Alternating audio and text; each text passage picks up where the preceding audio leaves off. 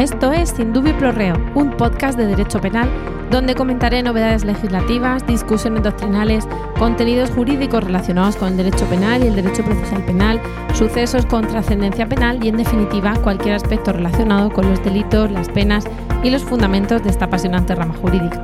Este podcast está dirigido a estudiantes de Derecho, de Criminología, abogados que se inician el trepidante ejercicio profesional o que quieren repasar antes de poner en práctica los conocimientos a, a, opositores a fuerzas y cuerpos de seguridad y en general a todo aquel que esté interesado en, esta rama que, que se infiltra en la vida diaria. Espero y deseo que sea de interés y de utilidad. Yo soy Rocío Arregui Montoya, doctora en Derecho Penal, profesora asociada de Derecho Penal en la Universidad de Murcia y abogada, y te invito a escuchar gratuitamente este episodio y a comentar, preguntar o sugerir cualquier cuestión que te interese. Buenos días, buenas tardes, buenas noches a todos y a todas los, oyentes del, podcast. En el podcast de hoy ya podéis, podéis observar que, comienzan los estragos de los cambios de, temperatura, de los cambios de estación. Y bueno, pues en algún podcast, como por ejemplo en este, pues la voz se notará un pelín tomada, un pelín diferente. Eh, aparte de eso, en el podcast de hoy vamos a abordar parte de los delitos contra la seguridad vial porque, y digo parte porque sería un, podcast demasiado extenso para abordar cualquier cuestión que tuviera este, que tuvieran estos delitos. Eh, lo que vamos a hacer es repartirlos en, en, dos capítulos, precisamente porque, aunque eh, bueno, hay muchísima literatura jurídica sobre esto y además nos podemos encontrar con, opiniones eh, bueno, diversas, porque en derecho muchas veces dos más dos no van a ser cuatro. Desde luego es una materia extensa como para distinguir o, para clasificarlo solamente o contarlo solamente en un, en un episodio, en un capítulo, porque sería demasiado ir eh, bueno, pues como, como, un soniquete continuo sin poder detenernos un, poquito. No obstante, eh, en concreto, eh, en la Universidad de Murcia, la profesora Josefa Muñoz Ruiz es una experta en, este, en estas cuestiones, ¿no? los delitos contra la seguridad vial, y, os recomiendo la lectura de las, de las publicaciones que tiene, precisamente por lo, por lo interesante y por lo profundo que, realiza el estudio de estas cuestiones. Bueno, vamos a comenzar mm, indicando eh, precisamente qué tenemos que, tenemos que estudiar, ¿no? como cuestiones generales, los delitos contra la seguridad vial estaban enmarcados en, delitos contra la, salud pública, se hablaba también de seguridad colectiva y los encontraríamos en los artículos 389 a 300 eh, perdón, 379 a 385 del Código Penal. Em, digamos que lo que estaríamos lo que estaríamos eh, viendo sería la forma de proteger eh, la vida y la salud de las personas, regulando actividades que pueden dar lugar a situaciones de peligro. Y la, seguridad del tráfico en sí es un, bien jurídico intermedio de carácter colectivo, de carácter autónomo, con una sustantividad propia que precisamente puede dar lugar a que la vida y la salud de las personas en determinados momentos a través de este tipo de actividades, es decir, de la conducción, pues se vea, se vea en peligro o incluso se, vean lesionadas. ¿no? Estamos pensando en concreto en, accidentes de tráfico.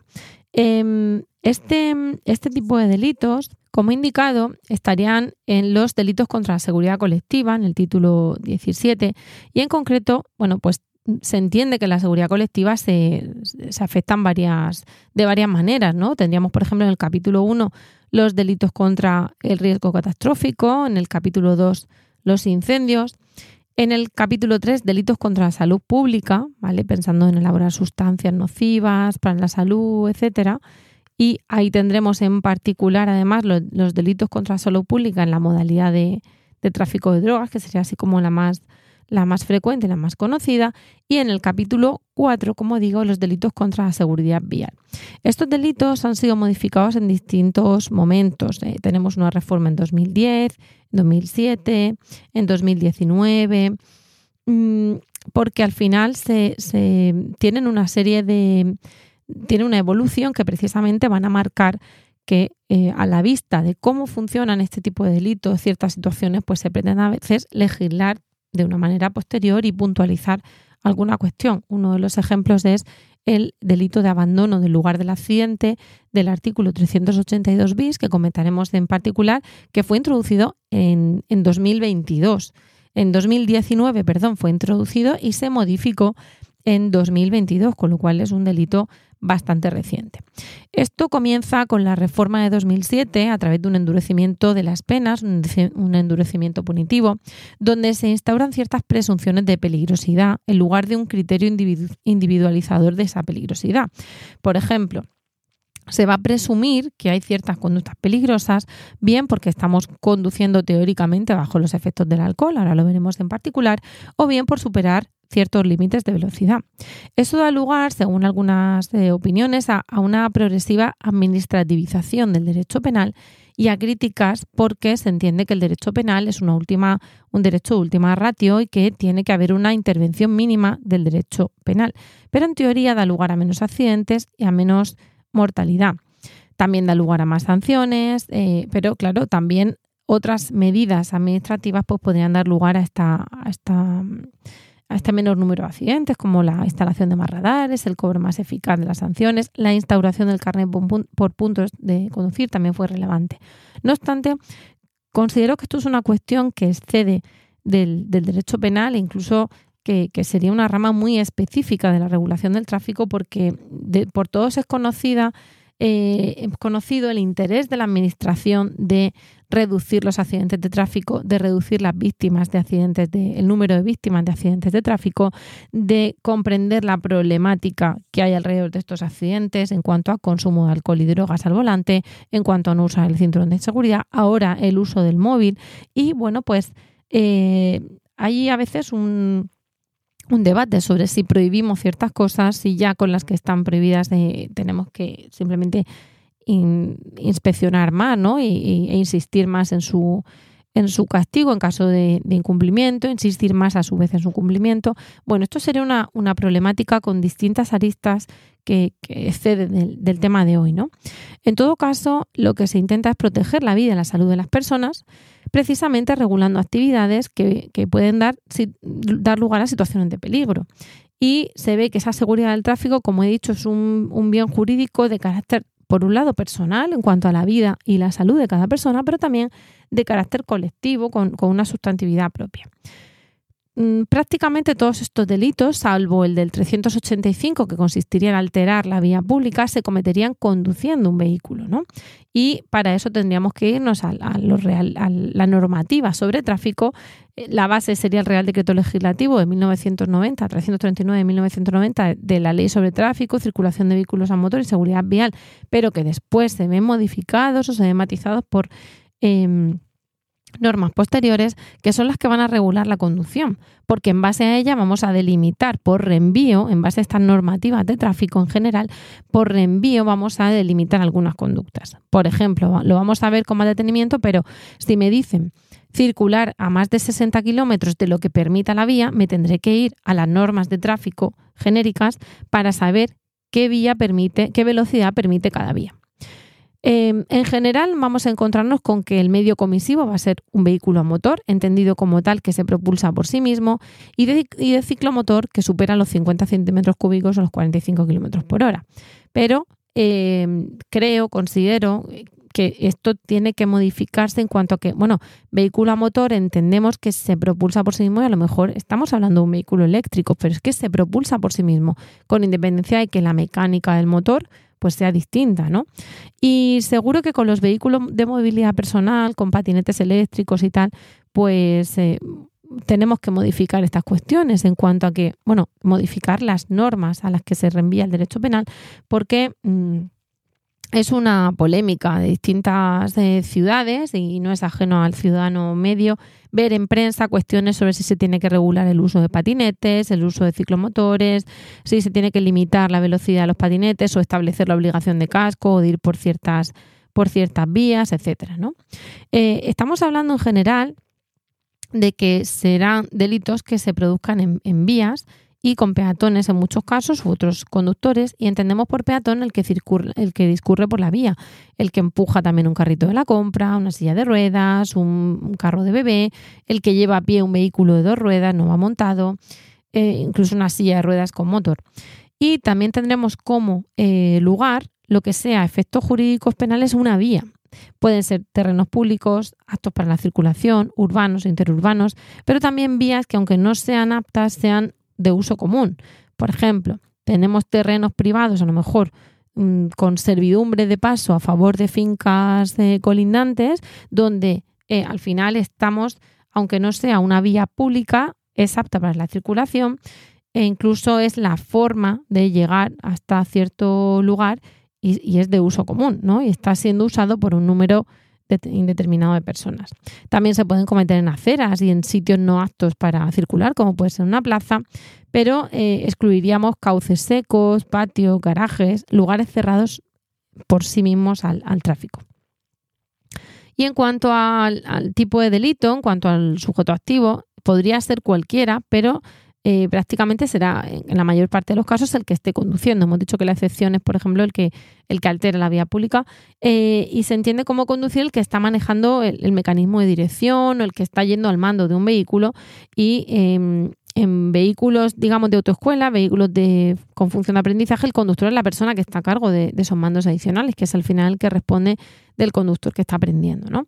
Esto nos lleva en ciertas cuestiones, como por ejemplo delito de, de, hurto de uso de vehículos, que nos hablan del que usa el vehículo, ¿no? Y a veces lo está usando el acompañante. Esto podríamos matizarlo en otro tipo de delitos, pero aquí se, está hablando eh, en términos generales del que está conduciendo.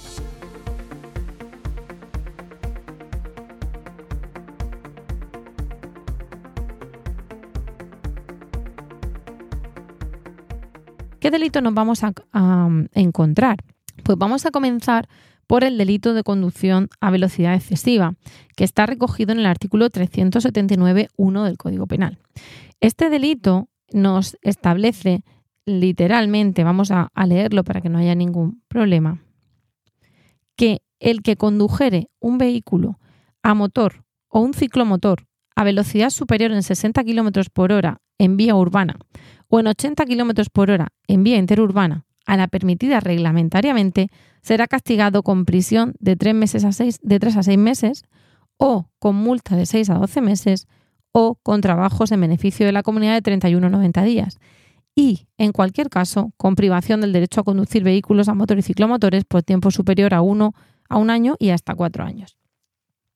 En este 379.1 vamos a ver una dinámica común, que es que en general eh, estas penas van a llevar la, cuestión accesoria de la pérdida del permiso de conducir. Digamos que se entiende que se ha sido, por decirlo, de andar por casa, que se ha sido em, condenado por un delito contra la seguridad vial, no eres el conductor del año y debemos retirarte ese carnet de conducir, ese permiso durante un tiempo en aras a la peligrosidad de, tu conducta. ¿no?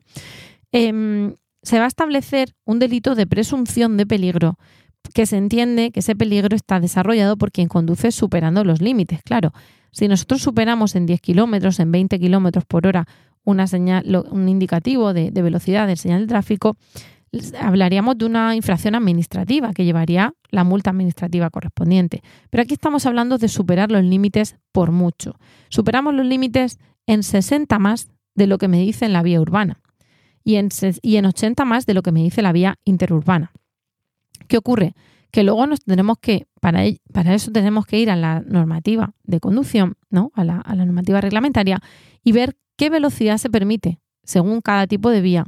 Y, por ejemplo, qué velocidad según cada tipo de vehículo, porque hay algunos que van a tener limitación en función de la carga pesada, etcétera, y de la situación. Vamos a tener eh, vehículos de emergencias, vehículos prioritarios. ¿Qué ocurre? Que si nos vamos a la normativa reglamentaria, sabemos que en determinadas calzadas, en vía urbana, se puede ir a 50 por hora, pero en otras se puede ir a 30 y en otras se puede ir a 20 en función si tenemos calzada compartida con peatones, etc. Entonces, en función de eso se establecerá el límite básico y le sumaremos 60 kilómetros por hora y a partir de ahí tendremos un delito de conducción a velocidad excesiva. ¿Qué ocurre? Que podemos conducir a velocidad excesiva fenomenal y ser los mejores conductores sobre la faz de la Tierra.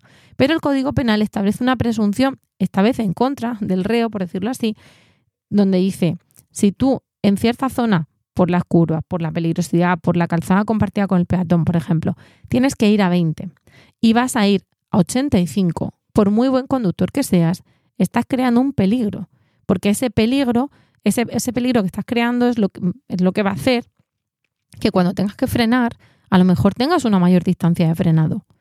¿Por qué? Porque vas a 85 en lugar de 20. Y esa mayor distancia de frenado en una calzada compartida con peatones, por poner un ejemplo, es la que va a dar ese problema y esa posible, esa posible lesión para el bien jurídico de seguridad colectiva e incluso para personas, ¿no? Para la salud o la integridad de esas personas. Entonces, se establece precisamente esa presunción de peligro.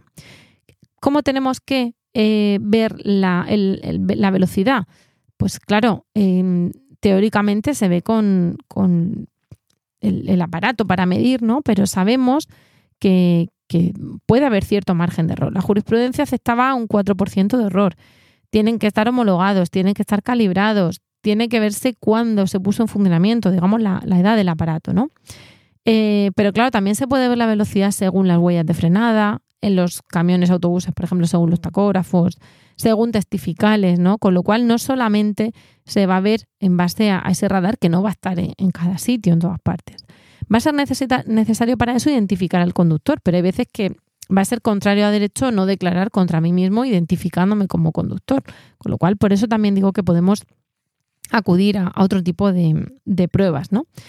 Y establece una pena de prisión, pero para supuestos excepcionales, que sobre todo a mayor gravedad vamos a ver que ya va a ser más eh, propia, más común a la hora de, establecerla, porque establecemos pena de prisión o, se establece pena de prisión, pero también alternativamente pena de multa y alternativamente trabajos. Siempre va a haber cumulativamente privación del derecho a conducir, pero la pena va a ser de tres tipos distintos de forma alternativa, como digo, prisión o multa o trabajos.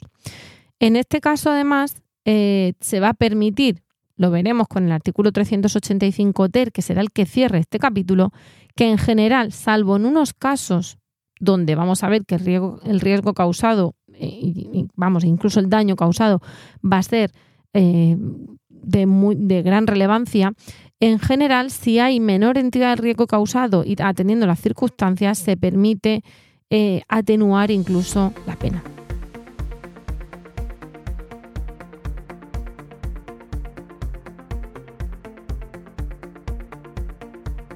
Luego vamos a pasar al 379.2, que sería ese mismo delito, pero conducción bajo la influencia de bebidas alcohólicas, drogas tóxicas, estupefacientes y sustancias psicotrópicas. Por abreviar vamos a decir conducción bajo alcohol o drogas. ¿Vale? Entonces nos vamos a encontrar con que literalmente el artículo 379.2 nos dice, con las mismas penas, vamos a hacer un paréntesis, hemos dicho que retirada del carné siempre y además tenemos de forma alternativa prisión de 3 a 6 meses o multa de 6 a 12 meses o trabajos de 31 a 90 días. Bueno, pues con estas mismas penas será castigado el que condujere un vehículo de motor o ciclomotor bajo la influencia de drogas tóxicas, estupefacientes, sustancias psicotrópicas o bebidas alcohólicas. Y nos dicen, en todo caso, será condenado con dichas penas el que condujere con una tasa de alcohol en aire expirado superior a 0,60 miligramos por litro o con tasa de alcohol en sangre superior a 1,2 gramos por litro. ¿Qué nos vamos a encontrar aquí?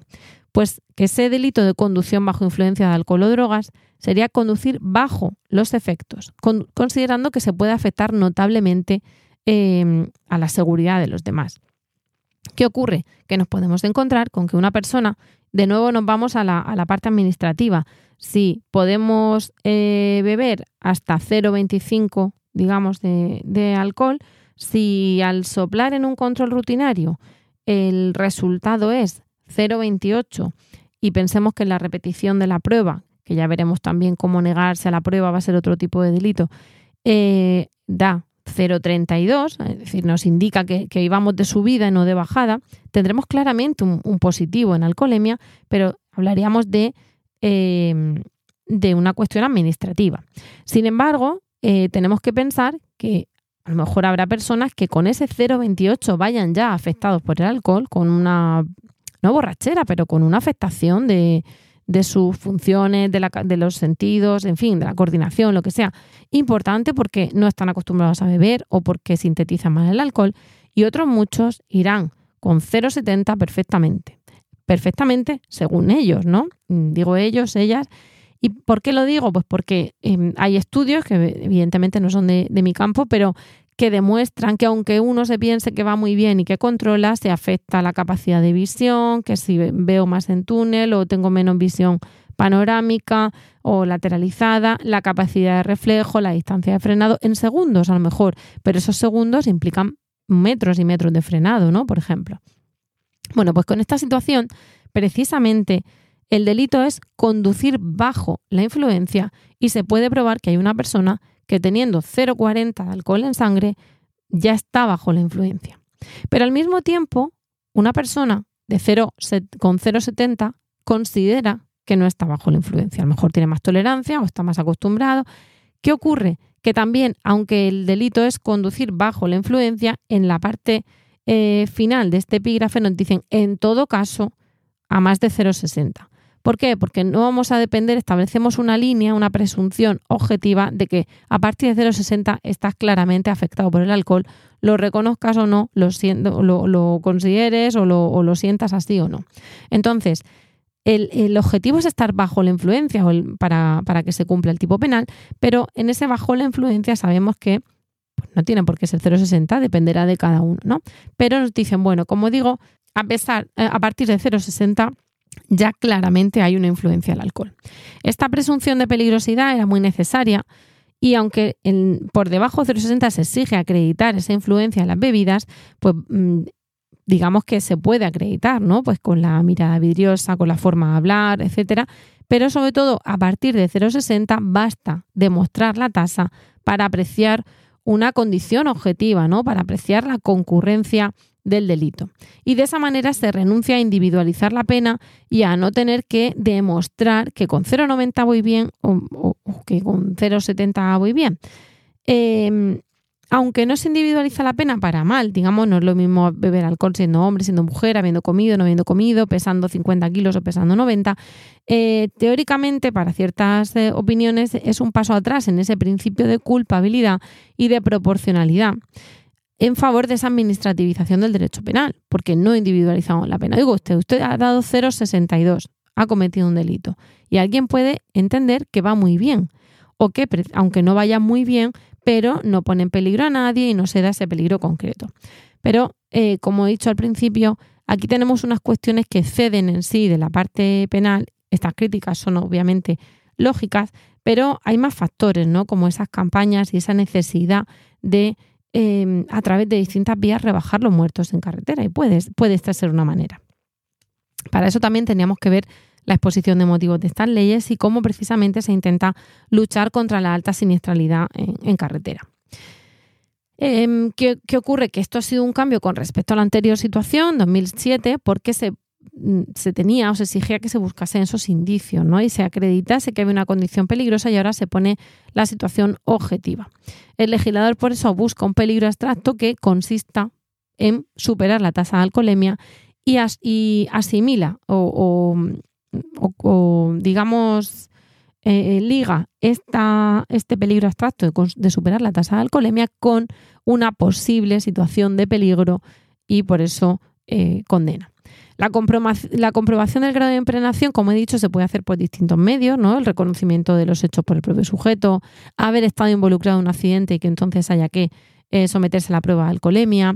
Y hay mucha jurisprudencia donde eh, el alcoholímetro no llega a dar los 0,60, pero hay otros signos, ¿no? Como, como digo, la mirada vidriosa, la boca pastosa, em, cierta alteración, cierto nerviosismo. Y como el tipo penal habla de bajo los efectos, ya se indicó por el Tribunal Supremo que no hace falta eh, saber exactamente o, ver exactamente que hay 0,60 porque si con menos estamos bajo los efectos también estamos cumpliendo el tipo, ¿no?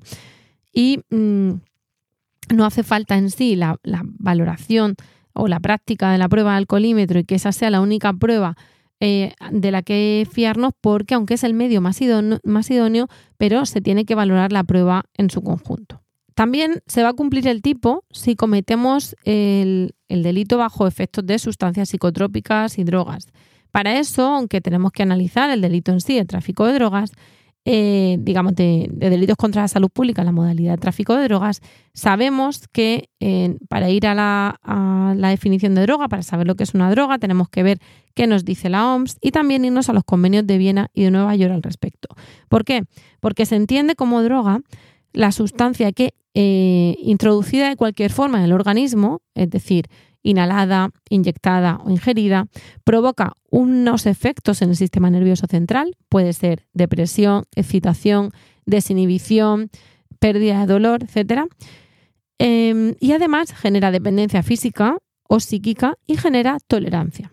Claro, ¿qué ocurre? Que vale barbitúricos, valen anfetaminas, valen alucinógenos y cuando se habla de bajo la influencia de drogas tóxicas, estupefacientes y sustancias psicotrópicas, pues también hay que probar ¿no? Eh, eh, que esta influencia y no siempre consentimiento, porque a veces son medidas intrusivas, ¿no? pero eh, están los narcotés y además puede haber una orden judicial de, que se someta a estas, mm, a estas pruebas. En estos casos no cabría apreciar la atenuante de embriaguez, la atenuante genérica de las circunstancias atenuantes que conocemos y que también veremos en otro capítulo, precisamente porque el elemento en sí del injusto, conducir bajo influencia de bebidas alcohólicas o drogas, es en sí lo, que da, lo que da entidad al, tipo penal, ¿no? Con lo cual no podríamos atenuar por esa circunstancia atenuante de embriaguez. Con independencia de, como digo, si tenemos la opción en este 379.2 también de la rebaja de pena del 385 ter en los que si se razona en sentencia se puede rebajar en un grado la pena atendiendo a la menor entidad del riesgo causado y a las demás circunstancias del hecho.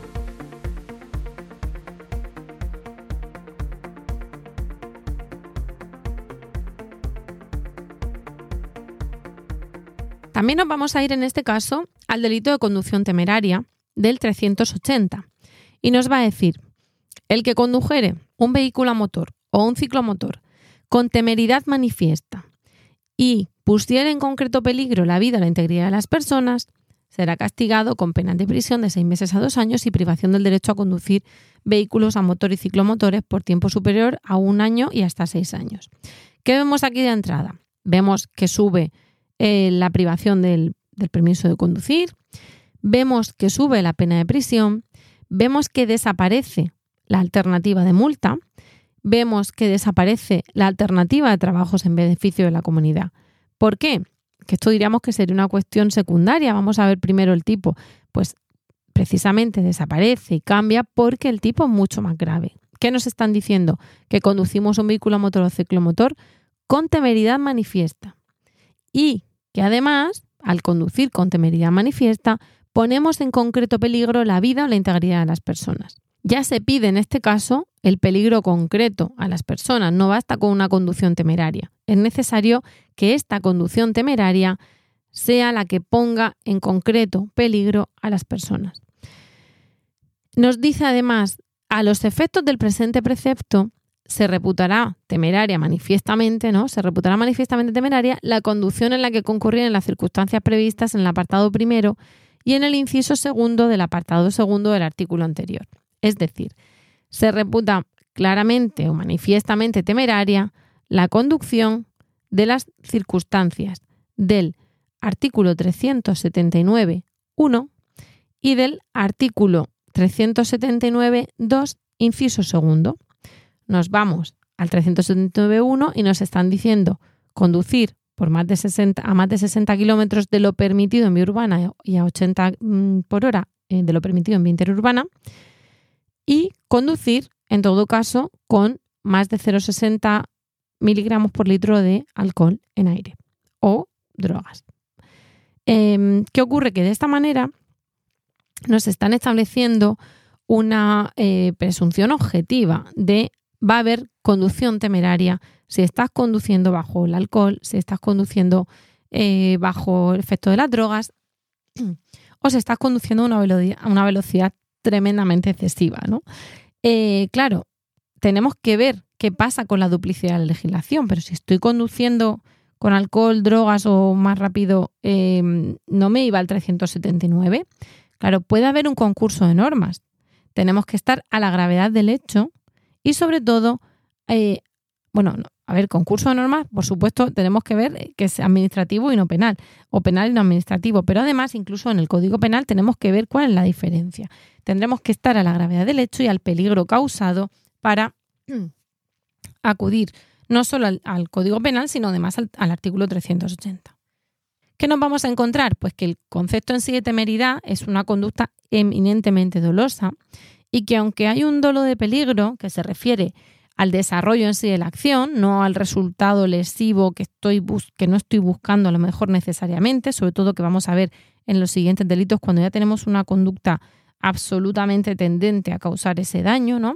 Aunque el dolo sea un dolo de peligro, aunque no esté buscando ese resultado lesivo final, eh, ese resultado final puede ocurrir.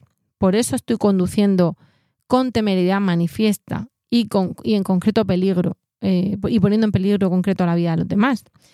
Pero a veces se va a entender que estoy conduciendo con temeridad manifiesta porque la forma de conducir con temeridad manifiesta y pongo en concreto peligro la vida de los demás es conduciendo bajo el efecto de las drogas. Por ejemplo, no va a ser lo mismo conducir bajo el efecto de las drogas. Quizá sería más fácil eh, incardinarlo en el 379, quien conduce bajo el efecto de las drogas, en una autopista mm, de Albacete eh, a las 3 de la mañana sin absolutamente nadie, no será lo mismo que conducir en otra vía con ese mismo efecto de las drogas, pero con, muchísimas personas eh, también circulando y que puede hacer que, que, haya un peligro concreto para la vida o la integridad de esas personas. Quizá el límite estará en las circunstancias concurrentes y en función de eso veremos si hay temeridad manifiesta, si con esa temeridad manifiesta se ha puesto en concreto la vida o la integridad de las personas y en particular si esa temeridad manifiesta se ha presupuesto por esa velocidad excesiva o conducción bajo drogas o alcohol. En este caso, eh, como temeridad, como decía, era infringir las más básicas y esenciales normas de circulación. Pero claro, de nuevo nos iremos a esas normas, a ver qué marca la vía, qué iluminación hay, qué lluvia hay, qué viento hay. Y bueno, se entenderá que temeridad sería la infracción inequívoca, evidente de las normas de tráfico más elementales y se deducirá de la conducta y de las circunstancias. ¿no? Se va a presumir manifiestamente temeraria, como he dicho, no ya atender a las circunstancias, sino en concreto si se dan las del 380, perdón, 79.2, que sería, como digo, velocidad excesiva, superar tasas de alcohol, pero em, para condenar en base a esta modalidad al 380 y no al 379 se tiene que probar esas circunstancias en cuanto a que había temeridad excesiva y con eso se ponía en concreto peligro la vida o la integridad de las personas. En esta cuestión, como digo, la profesora Muñoz Ruiz es una, experta en, toda esta materia ¿no? y, os invito a, buscar las, las, publicaciones que tienen respecto. Y para terminar por hoy nos vamos a ir a la, al artículo 381, que sería el de la conducción homicida-suicida. Nos dicen, será castigado con penas de prisión de 2 a 5 años, multa de 12 a 24 meses y privación del derecho a conducir vehículos a motor y ciclomotores de 6 a 10 años, ya si nos damos cuenta, ya tenemos prisión y multa como cumulativo y además la privación. Y desde luego vemos que la prisión es de 2 a 5 años, ya eh, no vamos a, a poder suspenderla en términos generales, habrá cumplimiento de la pena privativa de libertad, habrá multa y además habrá un largo tiempo de, periodo del permiso, de privación del permiso, el que con manifiesto desprecio por la vida de los demás realizare la conducta descrita en el artículo anterior. Con lo cual nos va a llevar al artículo anterior que nos dice que estamos conduciendo un vehículo ciclomotor o un, vehículo motor ciclomotor con temeridad manifiesta, y que se entenderá además que siempre habrá temeridad manifiesta con conducción a velocidad muy excesiva o conducción bajo drogas o alcohol, pero ya no nos pide poner en concreto peligro la vida o la integridad de las personas, ya nos pide eh, manifiesto desprecio por la vida de los demás. Por eso hablamos también de, ese, se llama vulgarmente esa conducción homicida suicida. Sería la modalidad agravada de conducción temeraria porque incluso se va a intentar el homicidio así. Y esto vino, se legisló como, como parte de la solución de un problema frecuente, ¿no? que era ese homicidio suicida, incluso, no, no digo ya por error, sino por, por buscar emociones fuertes o por haber hecho alguna apuesta o por intentar precisamente matarse, pero también matar. y eh, se legisló aumentando las penas que precisamente pretendían ejercer un efecto disuasorio, porque eh, se criminaliza y se eleva las penas por el manifiesto desprecio para la vida de los demás.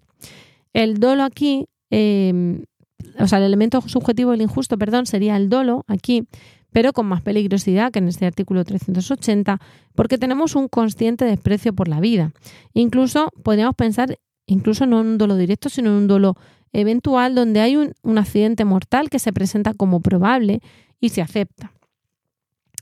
Em, claro, no sería lo mismo equivocarse, bueno, al ir en el sentido contrario, y em, también se, tendríamos que tener en cuenta que a veces podríamos incluso em, tener un elemento de agravante de posible precio de recompensa por apuesta. Em, tenemos esa y también tenemos la posibilidad de decomiso del vehículo, que, que, se vería más adelante, como instrumento del delito, pero esto sería en general, aunque en particular aquí ya estaríamos con una gran posibilidad de, decomiso del vehículo. Antes se hablaba de la conciencia eh, del, sujeto, ¿no? Y ahora es el juzgador el que tiene que hacer la valoración también de esa temeridad, de ese manifiesto desprecio. Digamos que eh, roza la tentativa del homicidio y la infracción de tráfico. Lo que pasa es que Aquí eh, este conductor homicida suicida no tendrá esa certeza al intentar el homicidio y es posible que no se dé a pesar de haber cometido esa conducta con manifiesta, manifiesto desprecio por la vida de los demás. Y nos vamos a encontrar en el punto 2 con, una, una, digamos, reducción de pena en atención a las circunstancias, pero no la del 385 TER que vamos a comentar, que ya veríamos que no se puede aplicar este 381, sino una específica para el 381 que nos dice, cuando no se hubiere puesto en concreto peligro la vida o la integridad de las personas, las penas serán de prisión de 1 a 2 años, multa de 6 a 12 meses y privación de derecho a conducir vehículos a motor por el tiempo previsto en el párrafo anterior. Es decir, en el párrafo anterior seguimos hablando de privación de 6 a 10 años del, del permiso de conducir, pero, y ahí siguen entendiendo que ha habido una conducta con temerario desprecio a la vida de los demás, aunque no se ha puesto en concreto peligro la vida o la integridad. Y entonces va a haber una, retirada larga del, permiso de conducción, pero las penas se bajan a de 1 a 2 años y a multa de 6 a 12 meses. Hay temeridad, hay manifiesto desprecio, pero no se ha producido el peligro concreto para la vida o la integridad, sino un peligro abstracto y por eso se van a rebajar las penas.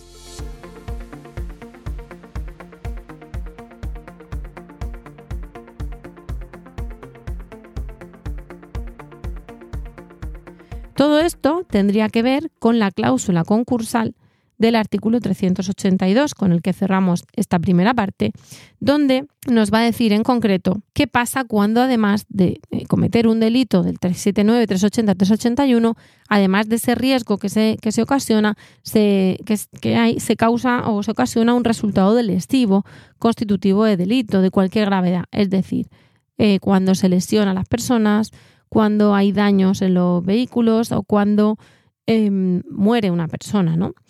En este caso nos dice que cuando los actos sancionados en estos tres artículos anteriores se ocasionare, además del riesgo prevenido, un resultado lesivo constitutivo de delito, cualquiera que sea su gravedad, los jueces o tribunales apreciarán tan solo la infracción más gravemente penada, aplicando la pena en su medida superior y condenando en todo caso al resarcimiento de la responsabilidad civil que se hubiera originado. Si el resultado lesivo concurre con un delito del 381, os recuerdo, el de, em, el de conducir con temerario desprecio por la vida de los demás, con concreto peligro o sin concreto peligro, además se impondrá en todo caso privación del derecho a conducir vehículos a motor y ciclomotores em, en su mitad superior. ¿vale? ¿Qué ocurre? que aquí nos están indicando, en concreto, que si hay un resultado lesivo, además van a apreciar la infracción, bueno, además no, perdón, nos dicen, se apreciará tan solo, o sea, nos está estableciendo precisamente una norma, una cláusula concursal y una forma de aplicar las penas. Nos van a decir, tenemos un delito, eh, en este caso un resultado lesivo constitutivo de delito, pensemos lesiones, un homicidio. Tenemos un delito como resultado de este delito contra la seguridad vial. Se va a apreciar para eso solo la infracción más grave, Si tenemos un homicidio, se, apreciará mm, la, pena del homicidio, que será más alta que la, que la pena del delito de, seguridad vial, pero se tendrá en cuenta para eso que este homicidio se ha cometido a través de un delito contra la seguridad vial, como si fuera un concurso ideal de que con una acción, el, delito de tráfico, estoy obteniendo dos resultados. El delito de tráfico con, esta, mejor con esta temeridad, conduciendo bajo el efecto de las drogas y he matado a alguien en consecuencia con esa sola acción. ¿no? Entonces se, se, se apreciará perdón, la infracción más grave pero aplicada en su mitad superior. Y además estará la responsabilidad civil originada que se tendrá que resarcir de forma independiente. Además, en marzo de 2019 se incluye esa coletilla que he dicho de que si el resultado lesivo es por un delito del artículo 381, es decir, el de mm, temerario desprecio a la vida de demás, se le impondrá la pena de privación del derecho a conducir vehículos prevista en ese precepto, en el 381, es decir, de 6 a 10 años, recordemos, porque es la misma que del 380, en su mitad superior. Aunque recordemos también que he dicho de 6 a 10 años, pero que en el 381, cuando no se ha puesto en concreto peligro, el permiso, eh, la, duración de la privación del permiso cambiaría. Sería, eh, bueno, perdón, perdón, sería exactamente la misma. Lo que cambia sería la, la pena de prisión y la, y la multa. En este caso, se está valorando la seguridad colectiva, se está valorando con esto con a través de la pena y se valora también ese mayor contenido injusto, que ha habido un resultado para terceros que ha sido delictivo y que por lo tanto vamos a coger ese delito más grave, como digo, y lo vamos a aplicar eh, vamos a aplicar la pena en su mitad superior. Se puede entender que se produce una exasperación punitiva que vendría precisamente a, impedir el concurso ideal de delitos, ¿no? Porque sería razonable pensar que al agravar la pena ya estamos, bueno, desvalorando el, riesgo que hemos causado, el daño al resto de personas y en lugar de establecer exactamente un concurso ideal, ideal de cogemos la pena más grave, la aplicamos en su mitad superior, pues se establece de esta forma directa, ¿no? el resultado punitivo es parecido. Pero sobre todo lo importante aquí es que nos establecen expresamente esta cláusula concursal y en lugar de irnos a las normas generales de concurso de delito nos vamos a esta y que en todo caso la responsabilidad civil debe valorarse adecuadamente. Bueno, como os he comentado, el, mero hecho de, eh, de, tratar este tema o, este, este único tema ya es demasiado extenso para un capítulo y cierro entonces el podcast como lo empecé, diciendo que lo vamos a dividir en dos. Esto hace que dejemos para el próximo día, como adelanto, el nuevo artículo del 382 bis de 2019, modificado en 2022, consistente en ausentarse del lugar del accidente, y em, el delito de someterse a las pruebas de alcoholemia, el delito de conducción sin licencia y el de alteración de la seguridad vial, además de qué ocurre con la penalidad y el comiso de vehículos y la circunstancia genérica o la cláusula genérica de atenuación de pena. Todo esto lo vamos a dejar para el próximo día y en las notas al programa pues eh, pondremos en concreto alguna, alguna, sobre todo en el siguiente capítulo, alguna sentencia que ha indicado recientemente el Supremo sobre los delitos que vamos a, tratar en ese momento. Esto es todo por el momento, ya hemos llegado al final del capítulo de hoy. Ya sabes que puedes escuchar, descargar y compartir este podcast en cualquier aplicación de podcast, incluir reseñas que ayudarán a dar visibilidad y a saber qué piensas de él, sugerir temas que queráis que trate en los próximos capítulos y contactar conmigo principalmente en Twitter, el perfil arroba arreguiabogada. Nos vemos en el próximo capítulo y mientras tanto recuerda que en caso de duda siempre estaremos a favor del reo.